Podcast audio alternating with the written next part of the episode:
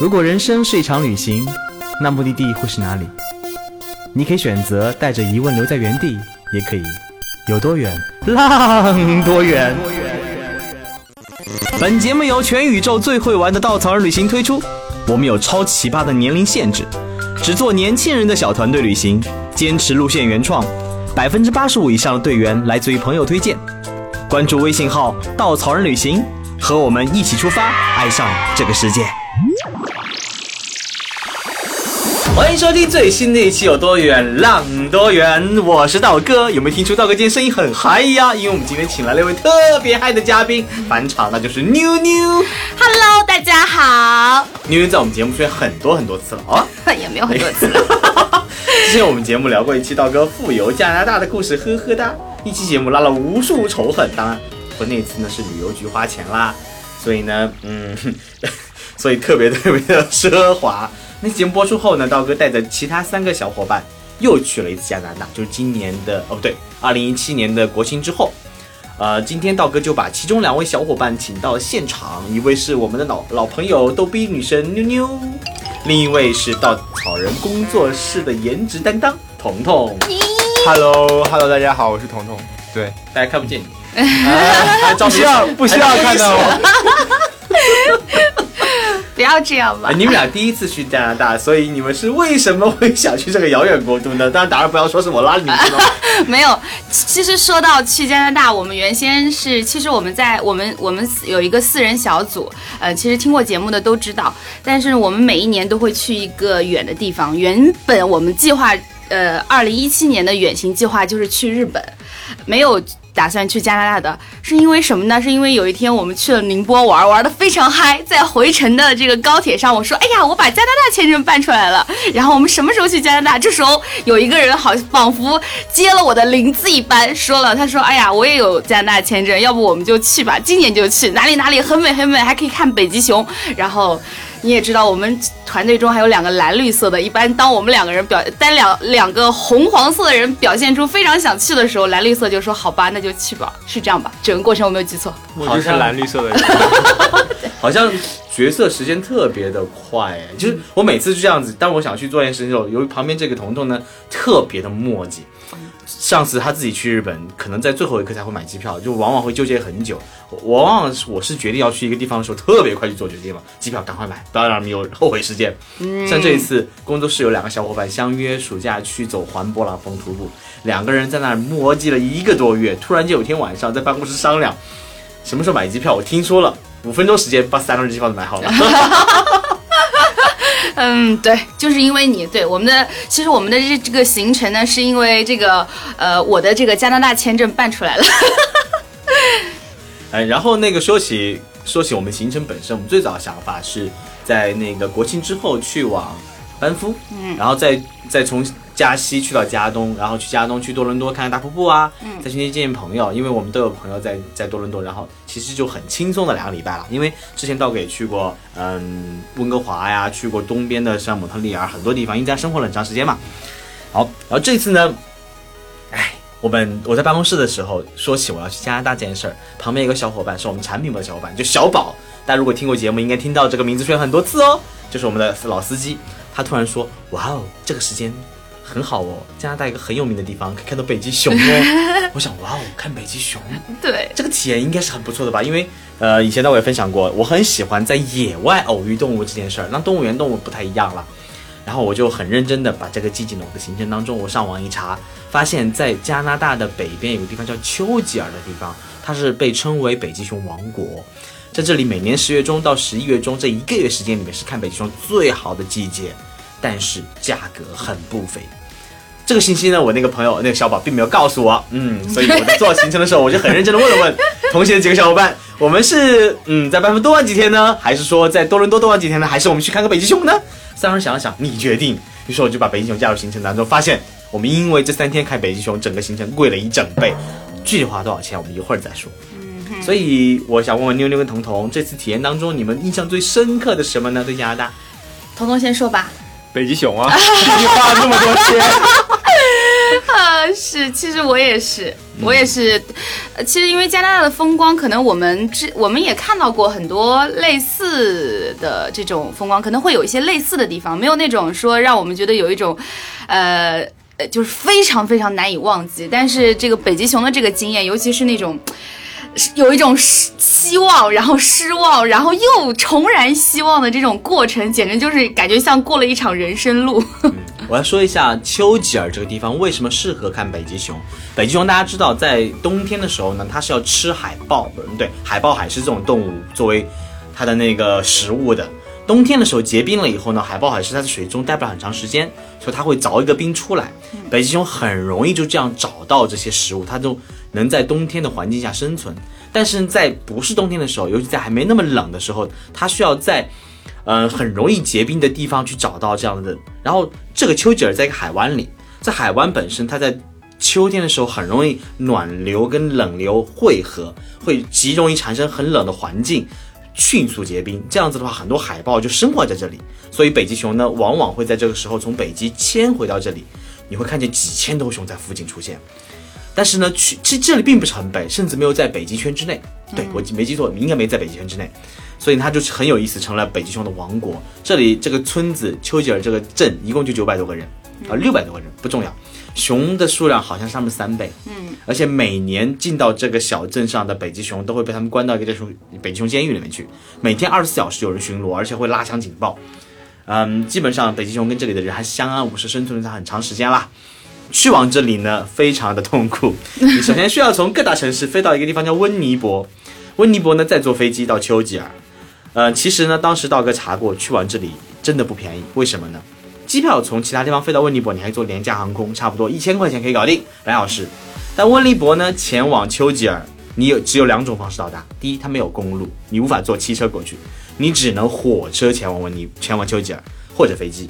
其实距离不远啦，但是呢，因为不像咱天朝有那么厉害的高铁，很快可以到达一个地方，一千多公里，你需要坐两天两夜。如果坐飞机呢，其实只要两个小时，但是呢，单程机票三千五百人民币。来回七千，比我们来回加拿大都要贵。对的，所以我当时很纠结。我为了帮大家省钱，我订了一张去的机票，回来呢就决定用汽车，就那个火车加汽车接驳方式，用两天回来，这样子差不多去程三千五，回来只要一千多块钱。哇，我计划完美。但是，在我去前两个月收到邮件，就说嗯不好意思，加拿大洪水把我们铁路冲断了一段，我们需要一年时间修复它。我整个人就石化在了风中，嗯，我就跟他们商量，不好意思，我们看来得修改行程了，我们得飞回来了，就让我们预算又整整多了三千块钱，好痛苦。然后去往丘吉尔呢，不光是机票贵，你到那边参加那边的活动，因为它的北极熊是在离小镇附近的台原地和国家保护区里面，它是有一种台原车，超大的轮子，在那个当时军方修出来的那种嗯步道那种道路上开，这样子偶遇北极熊。我以为，或者 我的小伙伴也这么以为。嗯，进去以后，北极熊就到处。其实你听完你前面说的那些话的人，应该也都会这么认为吧？就正常人都会以为是我们去到地方就到处都是北极熊，我还很担心会被北极熊咬之类的。他们说哇，北极熊会来抢我的食物，一堆一堆北极熊围过来。结果呢，第一天发生了很有哦，我还没说完。嗯，就是台原车呢，大家知道一天的成本多少钱吗？一天开进开出就在里面坐着，含一顿午餐。成本呃，就是我们每个人需要一天花费两千五百人民币。嗯哼，我们在那边待三天，首先那边住宿也很少，一共只有十几家住宿。我而且在网上你查不到预订方式，你只能去官网发邮件给他，他他会告诉你我有没有房间。有房，我当时发了十份邮件，只有三家有住宿了。我是提前六个月预定的，都都已经那么的旺这个地方。还有就是付钱很烦很麻烦，他必须要通过银行转账。你中国转加拿大银行也很麻烦，我请加拿大朋友帮我转的，就这么折腾的一个地方。我们到了第一天，其实挺兴奋的，哟，北极熊王国，北极熊。我们在路上在想，哎呀，如果北极熊出现在街上，我应该怎么办？是停下来还逃跑呢？嗯，还是跟 say 个 hi 呢？然后我们的另外一个同事，另外一个好朋友说，我要给他 give me give me a 当时很有意思，我们第二天就坐上了，心情忐忑的坐上了一辆探员车，慢慢的驶向了国家保护区，等待北极熊出现。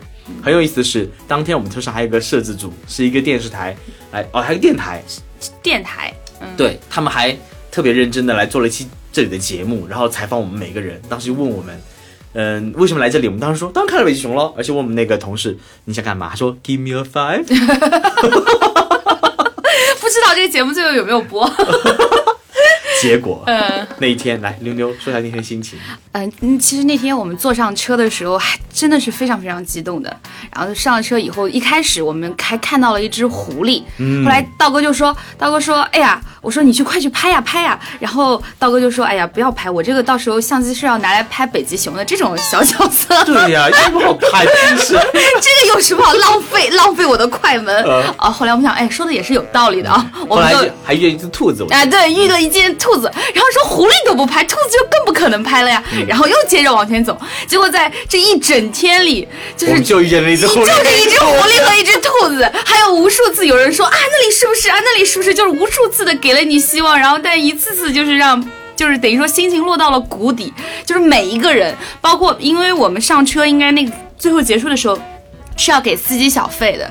那个司机他其实最后站在门口的时候就没有一个人给小费，因为大家的心情都超糟糕，然后就走掉了。他其实也能感受到我们的心，也觉得很尴尬。所以我们一直一直在想，我当天还在想，我说，哎呀，我说如果第二天看不到我们这个大把的钱，等于相当于白花了。谁知道？欲知后事如何，请请道哥接着说。其实当天心情真的蛮失落，因为你花了很多钱，花了很多时间，很折腾的方式，包括前期很多改变，你终于到了当地，而且心情很期待，很期待。结果呢，嗯，我们那一整天什么都没有看见，除了一只兔子，一只狐狸，花了两千五百块钱。关键是不光是花钱，还那么折腾，你的旅行心情真的很受影响。我们在各种官网上、各种房间里都看到各种北极熊离你特别近的照片，结果，嗯，反正什么都没有，那种心情，我觉得当时我们三个人，我们四个人几乎都没怎么说话，晚上。回去以后就特别安静的睡着了。关键是那天还说说是有极光，要不要看极光？嗯，所以我们把那个看不到那个呃北极熊的这个失落，就放到了想说晚上能看极光，就一直在等待说看那个。那时候道哥说有一个类似 A P P 这样说哦，极光已经出现啦，等等等等。但是我们那个又是要在凌晨一点，你知道在那么冷的地方，我们谁也不愿意出去看，所以就到最后就是呃，等于实际上到最后那一天，我们是极光也没有看到，然后北极熊也没有看到，然后每个人就是灰溜溜的吃了一点不知道吃了什么东西，我都已经不记得了，然后就上床睡觉了。而且当时呢，其实我最早的行程是想去看环岛看极光的，听说了，嗯，这个北极熊的行程，我们用北极熊替换了黄道的极光，然后呢。你想想，作为一个行程组织者，总是希望大家能获得更好体验的，结果 心里面那种嗯失落的心情。我半夜一点还去出去找过极光的，发现什么都没有，还在想，来自北极熊吗？来自北极熊吗？道哥好勇敢，晚上还敢一个人出去。结果，嗯，第二天我们就上了另外一辆车，我们定了，我当时定了两个不同的 tour，我想的是走不同的路，说不定看到不同的北极熊呢。然后结果呢，第二天上车以后，其实我们没有太多期待，对，而且第二，因为第一天是一个还蛮帅的，很像那种电影里面那种很酷的那种司机。第二天是个小老，呃，也不能叫小老头，可能对大家不尊重，是一个老爷爷，就是年纪很大了。我还在想，我说这么大年纪了还要出来讨生活也是不容易，带的是这样的一种心情，就没有任何期待了。因为你知道的，就因为昨天的那种期待和失望实在是落差太大，所以就一直跟自己说平常心，平常心。结果呢，我记得没开多久，突然有人说、有三只，嗯哦，说一家三口在往那边走，其实我觉得估计隔了一两米买一两百米远。对，我当时戴上眼镜儿，拉上长焦，什么都没看见。看见但是呢，他们就有几个人看见了，很兴奋。我想没关系，我没看见，起码他出现了，出现了，我没有被骗。我回来还是有的对我还是回来可以偷两张照片放在朋友圈，说我们看见了。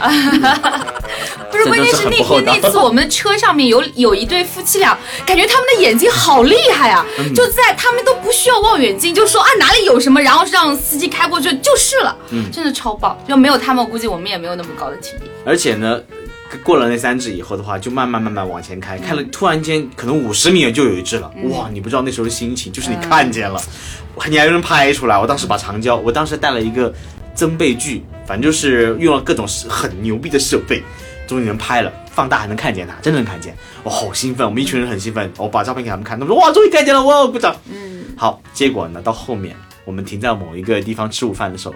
有那么一只北极熊就不停的出现在我们车旁边。所以也要跟大家说一下，就是就是它其实那个它还有一个，就是我们的这个行程里还有一个比我们的行程更贵的一个行程，它是直接住在那个里面的，就是在那个它像是有餐车一样的地方，就他把 N 个台湾台湾车拼在一起，像一个停在这个保护区里面那个一一辆一辆对像一个 hotel 方。一样。对，然后这个地方呢是上下铺，我问过价格，差不多七天需要六万块。嗯。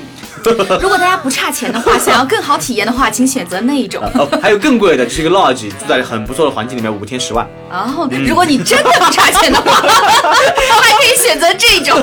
所以其实我们当时那个办公室有人听说我要去看北极熊，露出了非常哇哦，你好有钱。我说没有啊，我就是自己定的。他说听了听我的预算啊。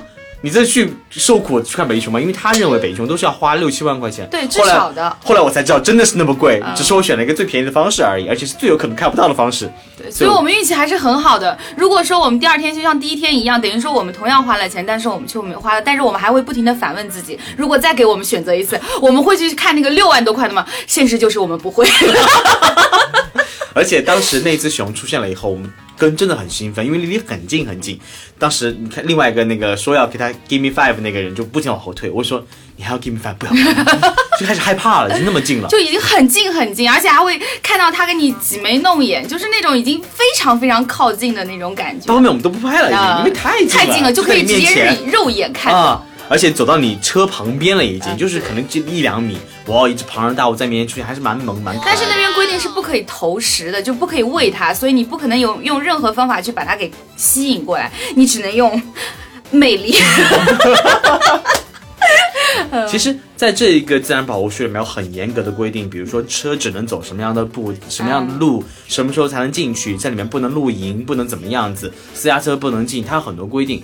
加拿大在自然保护这一块做得非常的好，比如其实彤彤，你有发现，在那个班夫的时候，有一个很不错的保护方式，对对，其实其实我呃我是在副驾驶的位置，所以其实嗯道哥开车的时候就我因为我不太能睡觉嘛，所以说我基本上要跟道哥来聊天。然后我们就看到在公路上会有那种像天桥一样的东西，然后我就问道哥我说这是什么东西？因为那个天桥上看到也不是很像可以过行人，旁边都是森林跟雪山，对对对对就有那个道路在高速公路上架个路，而且每过一两公里就有一个特别奇怪，对，而且嗯它上面都是树跟草什么的，那我们就觉得这个很奇怪。然后后来来再再多路过几个，又发现它其实在到那个位置的时候会有一个路牌，然后那边有比如说画了一个路的标志，可能国外是用来形容动物的。那其实后来才知道那个地方是专门加拿大人修出来让动物来过马路的，因为其实动物如果在直接在路上会出现被撞啊，像加拿大要像澳大利亚这种地方，可能袋鼠被撞啊这种，对吧？它会在公路上。那加拿大人为了保护这些动物，他专门在公路上修了这样的一个天桥，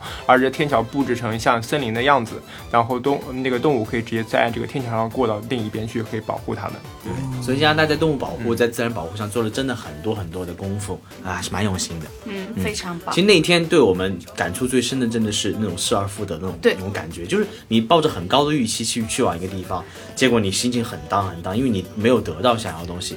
但当你没有预期的时候，反而给你更大的惊喜。所以有的时候我们把自己心心态放平一点，不要那么的患得患失。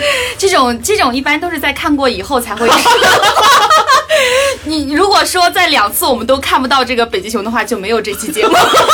尤其是那天晚上，我们当时在机场里面又遇到啊，了对，那个电台那这个这。这个电台的，因为第二天我们他就没有参加，他只参加了一天。但是我们在第二天，就是我们走的时候，就遇到了那帮第一天跟我们一起什么都看不到的录电台的人。然后这时候道哥就把相机里那个北极熊的照片给他，然后那个人感觉，我能理解他的心情。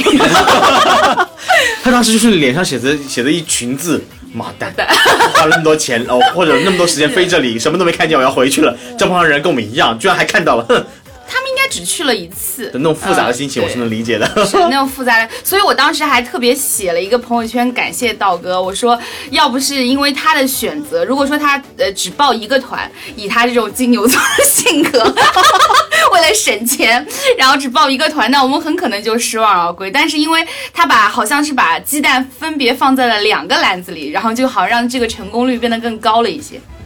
因为我就那么点儿预算，其 所以说，呃，我们给大家的建议是什么呢？就是大家等了有了六万块再去吧。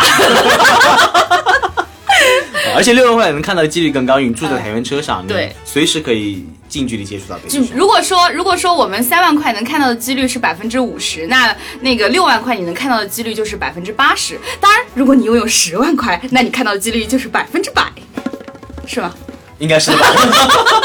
好，说完了丘吉尔，其实上次我们在分享加拿大节目当中也有讲过，冬季去班夫，包括去温哥华，冬季去黄刀看极光等等很有意思的加拿大的旅行项目。这次我们的行程其实是先去了班夫国家公园，道哥是第一次去班夫，然后去往班夫的感觉，就是因为在各种地方能听到这个名字，而且班夫对我们来说又是班夫山地电影节，稻草人每年在七月份会做会组织专场的班夫山地电影节，所以这个名字对我们来说是一种朝圣一样的心情。嗯，你去往班夫中心去看到那种你曾经在电影才会看到的场景的时候，还是有一种很神圣的自豪感。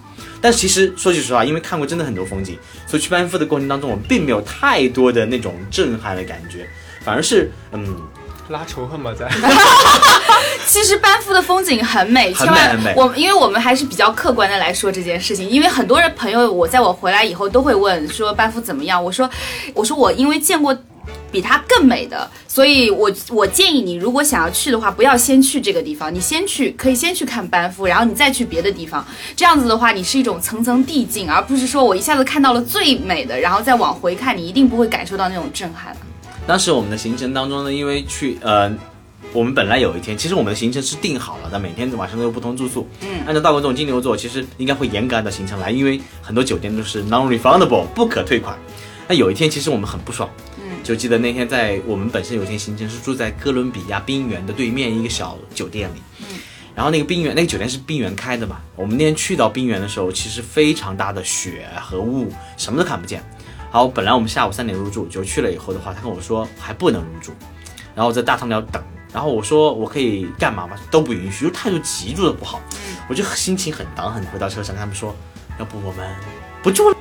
他们几个人望着我，好呀。因为那个地方没 WiFi。哦，原来原因这个啊。对啊，因为那个地方没有 WiFi，没有信号，他们又说那边人态度不好。因为在这种情况下，我们是这样子的，就是，呃，只要是道哥说，呃，这个行程要怎么改，只要是这件事情，嗯，没有超出我们太多能能力范围接受，我们都愿意跟着他走的。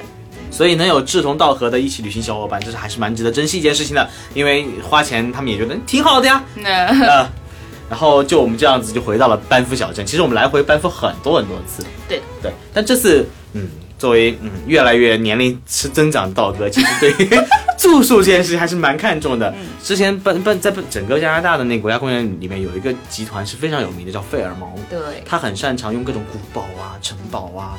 包括老建筑来修建他很富丽堂皇那种梦幻般的童话般的那种酒店，还有他最有名的就是那个费尔蒙的路易斯湖酒店，那酒店我当时特别想住一晚，它也是很多人推荐去班夫一定要做的事情之一。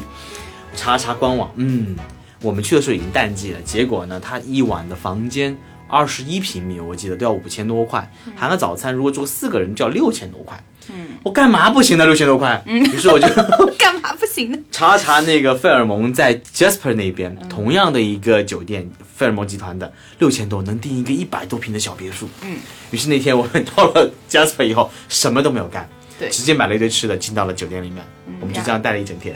是的，我觉得旅行的时候会，所以说这也是跟旅伴有关，因为旅他道哥的旅伴也就是我们，跟他的这个想法是不谋而合的。我们也我们也愿意花那么多钱，但前提是这个钱花的很值得。我们也愿意去住好酒店，但前提是要给我们足够多的时间，让我们待在这个酒店里。说起刚刚说了一点呃行程中的故事，其实我们这期并没有聊太多，嗯。因为都是风景嘛，所以我也不知道怎么描述这个风景，大气壮观。大家就去吧，没有什么。就是有朋友来问我说啊，怎么？我说买吧，你夏天去更美。然后大家都纷开始纷纷订机票，给他们一些建议，坐什么航空什么的。大家只要记住一点，就是不要先去呃挪威的 Norton，一定要一定要先去加拿大，然后新西兰这种地方，然后最后再去这个 Lofton。你当你去完 Lofton 以后，你再过来再问我这些问题的时候，我就不知道该怎么回答你。刚刚妞妞说的挪威 Lofton，大家可以在曾经一期节目当中听到，就是妞妞跟着我去爬 Lofton 的山那一期节目当中，Lofton 是我们公认的，我们认为我们看这些最美的地方。对的，目前的第一名，没有任何地方超越。嗯，好，说完这个以后，给大家一点关于去班夫的 tips。呃，班夫最适合去的季节其实夏天，因为夏天所有步道是开放的，所有活动是开放的，而且天气舒服，你有参加各种户外活动。缺点在于价格极其昂贵。对。呃，另外一个时间推荐大家去是冬天，因为冬天整个湖面结冰，你能看到那种冰封的冰天雪地的山地，感感觉是不一样的，而且人很少，价格非常便宜。我们去的这次有点尴尬，嗯嗯，路还没封完，然后呢，很多小路都是结了冰，我们想徒步又徒不成，然后在这冰上滑来滑去，也蛮有趣的，而且。我们其实印象最深的是爬那个，就是全程真的很滑很滑，然后我们也没有做特别多的准备，没有想到有那么滑。那是爬哪一条路？你后来从公路上走，然后我们是从那个像佩托湖啊佩托湖啊，对，就是那里。其实那徒步步道也就只有嗯差不多五百米左右，对的，花了很长时间。很少很短一条路，但是走了很久，因为特别滑，特别滑。好，说了班夫，说了丘吉尔看熊，另外我们还去到一个地方，是加拿大的加拿大的多伦多，嗯也被称为嗯跟温哥华并称为加拿大的华人城市，对，很多很多华人。彤彤应该是很喜欢加拿大的建筑吧，呃多伦多的建筑吧？你呃，对对，其实其实因为我本职工作是做就跟老建筑相关比较多，而且就是另外一部分就是，其实我们前期就是道哥这个行程做的，其实前期没有任何的城市，我们只是只是在班夫公园就看风景，所以当我们从那个我们从尼亚加拉瀑布。坐大巴车进到多伦多的时候，进城的时候，在高架上我就整个就被点燃了一样，因为 因为那天的行程呢是妞妞跟另外一个女生叫苗苗，她们准备去买买买，对对对，彤彤呢很想加入他们买买买，然后我 因为道哥不去买买买，呃，彤彤一定要陪道哥。没有没有，不要这样说那个我真的是，我真的是跟他们说好，你们去买买买，我想去那个对面一个岛上去拍整个多伦多的那个在湖中的倒影，很美，我很喜欢这个样的风景，所以他们本来约好的但是因为我。们就是大家已经是多年的旅行小伙伴了，我们其实非常的了解彼此，我们都知道 道哥他虽然嘴上这么说，但是他也不希望自己一个人。哎然后当时进入那个城市以后，彤彤整个眼睛放光了，哇，对，的，这建筑很不错，所以他当即决定不去买买买了。对的，我们本来原来女生嘛，其实对建筑这种东西就看看好看就好了，所以没有特别大的。所以请彤彤说一下建筑吧，因为我们完全没有主意。你们可以说一下怎么买的。呃，对，下一段跟大家聊。其实我对多伦多没有任何的预期的，因为我其实去多伦多，我们为什么安排的这个行程，其实当时是为了看一个我们的朋友。然后我们去了以后，当当那个那个那个汽车开进那个城市的时候，我就觉得我靠，这个城市真的是太漂亮了。然后那个建筑，当时就有跟我跟我就把道哥给拍醒了，我说我们说我待会儿跟你一起，我们来一段 City Walks 走一下。然后我们就大概就是到了以后，我才开始去呃。找我我们要到底要去哪些地方，因为时间也很短，也就半天，呃，一整天左右。我们这一整天行程，对一整天左右的。时间都没有到一整天，因为是是是晚上还要吃火锅嘛。憋不住了，肥羊。憋不住了，对。嗯然后所以说，其实白天我我们就算是像打卡一样，就是把我想看的都看了一遍。然后我计划是今年会再去一趟多伦多，再仔细去看一下这个建筑。呃，为什么我觉得其实多伦多的建筑好看呢？其实我比较喜，因为我个人可能就是就是比如说你去多伦多看，比如说道明中心，像密斯的道明中心这种东西，其实它横平竖直的这种一很严密的钢架结构，就是完全能治愈我这种强迫症患者，就是看了非常的爽。然后包括还有他们像盖里啊这些大师级的。这些建筑都在多伦多都有，那所以说，其实如果你是一个建筑迷，特别是一个现代建筑迷的话，你一定要去一趟多伦多看一下。所以说这些东西，嗯，我觉得其实，在现代建筑史上，多伦多应该有多伦多一笔的。然后，另外我们还在专门去打卡了，就是在多伦多的现在的一个新的市政府。新的市政府，它是那个其实是《生化危机》里面的那个浣熊市的那个原型的就一个那个。我们俩在那下面待了一个多小时，就在拍各种浣熊市里面那种照片，Instagram 的红照片，就不行，这个角度不好，这个角度不好。没想到我也沦落到这样的，去拍人家拍一个的照片，哎，丢人。对，所以建建议大家，如果未来要去多伦多的话，建筑是非常值得大家去看的。它这种新建筑，特别是还有它新建筑跟旧建筑的这种结合，是非常自然的，而且在外观上看也是非常的酷的。所以说，天呐，彤彤，非常棒我认识你这么多年了，我第一次听你说这么多话，我被点燃了。所以足以可见这个多伦多的建筑有多棒。因为你毕竟让一个如此寡言少语的人，能够这么滔滔不绝的说出这个地方的美和被他点燃，我我我下次去多伦多带上我一起。为什么要来拉我来录电台？而且那个除了多伦多以外，我们还去了多伦多旁边很非常网红的一个地方，就是尼亚加拉大瀑布。嗯，这刀哥第三次去，因为第一次去我是很早以前在加拿大生活的时候去过一次。第二次呢，是我们上次去美国，我跟彤彤还有另外一个好朋友，我们三个人，这好朋友住家多伦多，这是我们为什么这次去多伦多的原因，去见见他。然后那次我们在美国端看过尼亚加拉，大家知道，如果知道一点常识的话，美国跟加拿大各自拥有尼亚加拉瀑布的一个部分，但从美国端是看不全的，尤其是马蹄马蹄湾那一段。那次呢，彤彤只有美国护照，美国签证。我跟那个朋友呢有加拿大签证，于是我们两个就没事情开个车从美国开到加拿大，开回来，开飞机开回来，故意刺激他。他把我他们把我丢在了这个美国，宾馆里。你还是人吗？已经已经两三个来回啊，呃呃，然后那个，所以这次呢，希望还他个愿，把他带到加拿大那边，再补上那边，让他看到加拿大那边的尼亚加拉瀑布。但是，你首先要感谢我帮你搬出来加拿大。所以妞妞这次也是第一次看到尼亚加拉瀑布。对对，我是第一次看到这么大的瀑布，我连黄果树瀑布都没有去过。我一直去，他们都跟我说日本的什么瀑布什么瀑布，然后我我看完日本的瀑布，我再去看那个，我再去看那个，哎呀，对不起，尼亚加拉 尼亚加拉大瀑布的时候，我简直就觉得天哪，那那个就是什么？那个那个就是那个自来水。我不停的在那喊，我说哇天哪，哇天哪，这怎么会这么就非常非常的壮观？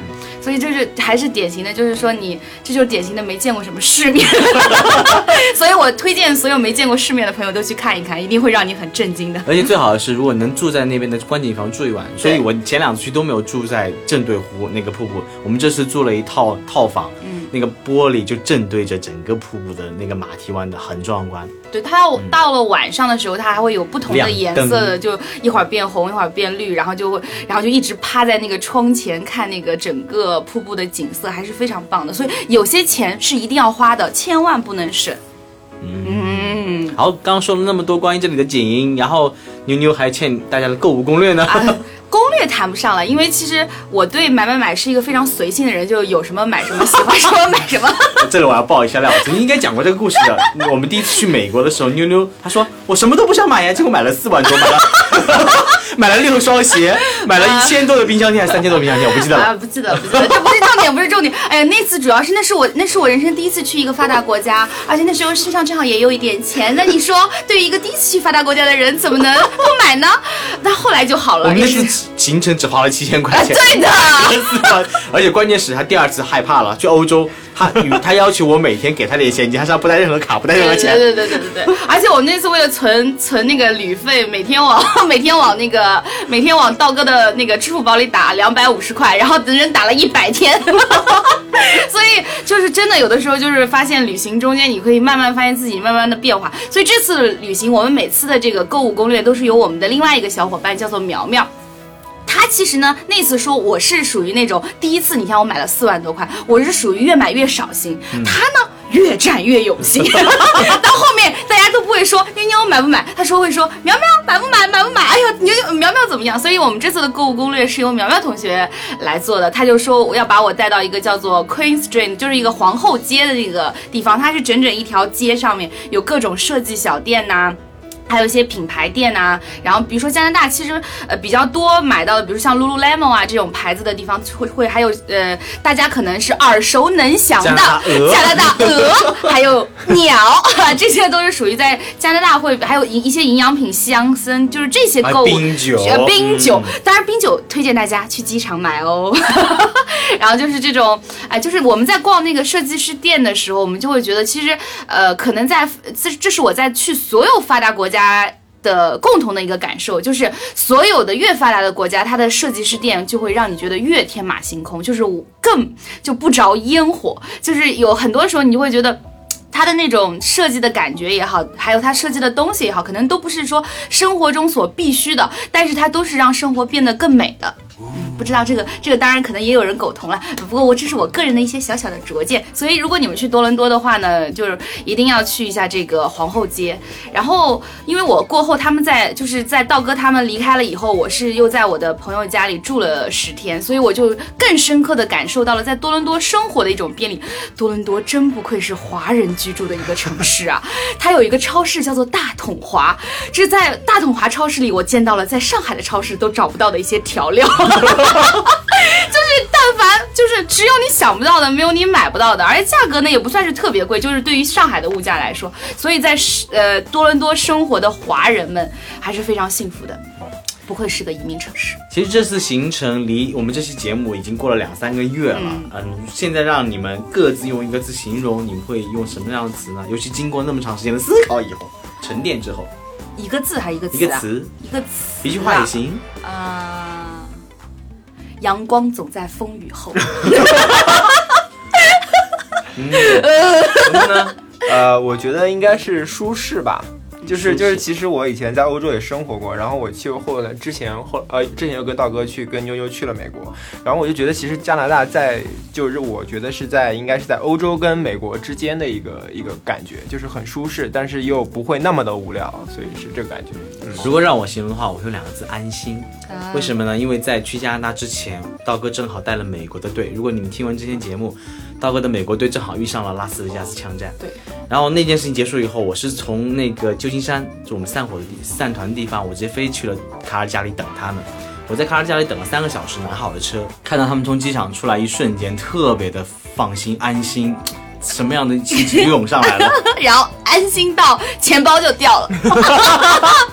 关键是道哥是一个金牛座，就号称从来不掉东西，就是，就但是那一次 就是因为太安心，整个人可能放下了心防，直接钱包就掉了。关键是钱包里面还有驾照，对，有驾照有对、我当时还在想，不会吧，这会让我开车吧？我不行。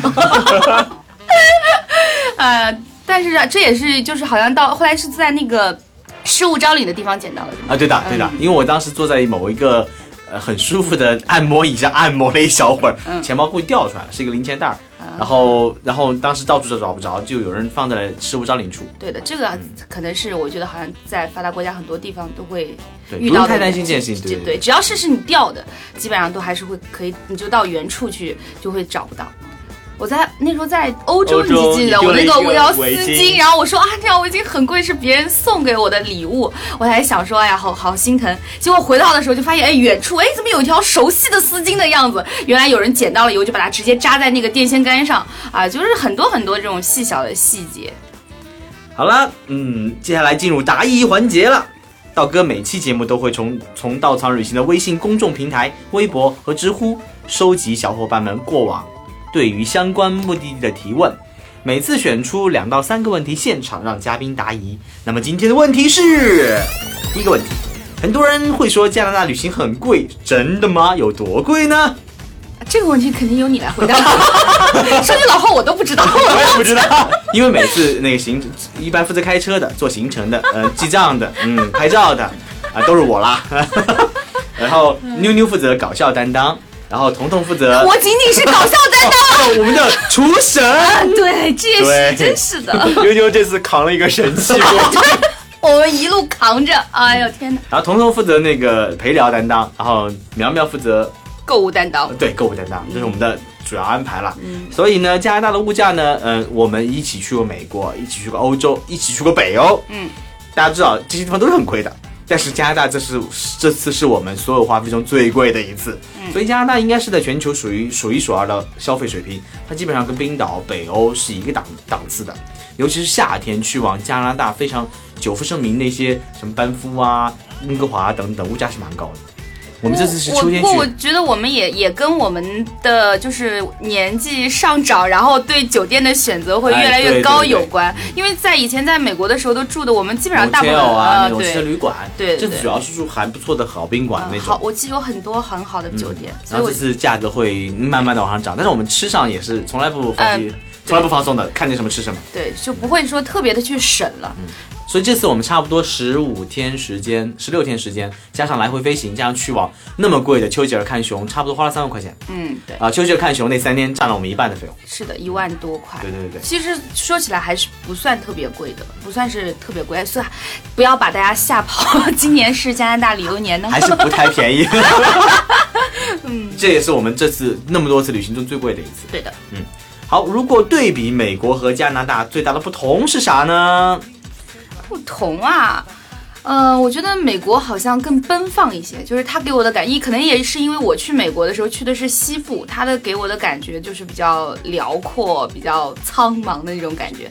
然后，呃，加拿大给我感觉，因为我们去了城市，也去有不同的旅行的元素在里面，所以让我觉得还是，呃，更舒服，是个挺宜居的地方。嗯，彤彤觉得呢？我觉得可能感觉就是加拿大会比较更安全一些、嗯啊，就是相比美国，可能也是因为就是就是平常的舆论啊，包括新闻啊，感觉上大致是这个样子。心理上会有心理这样上会有这样的一个感觉，就是感觉加拿大就是比较舒服，就像嗯妞妞说比较宜居，而且比较安全。对，没有什么太强烈的就会担心，因为我记得我第一次去美国的时候，他们没到，我这是呃整整两天没有出门。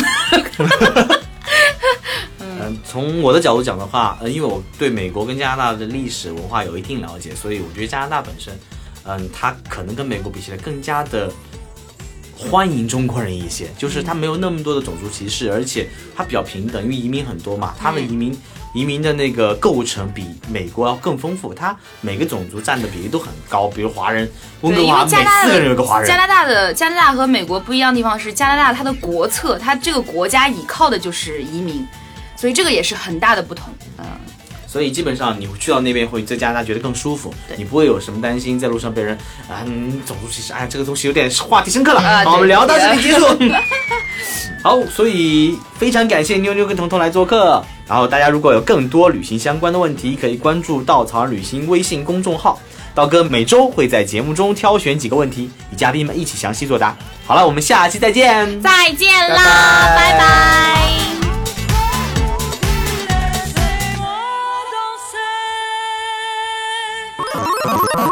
请搜索“稻草人旅行”，和我们德艺双馨、颜值出众的领队一起出发，爱上这个世界。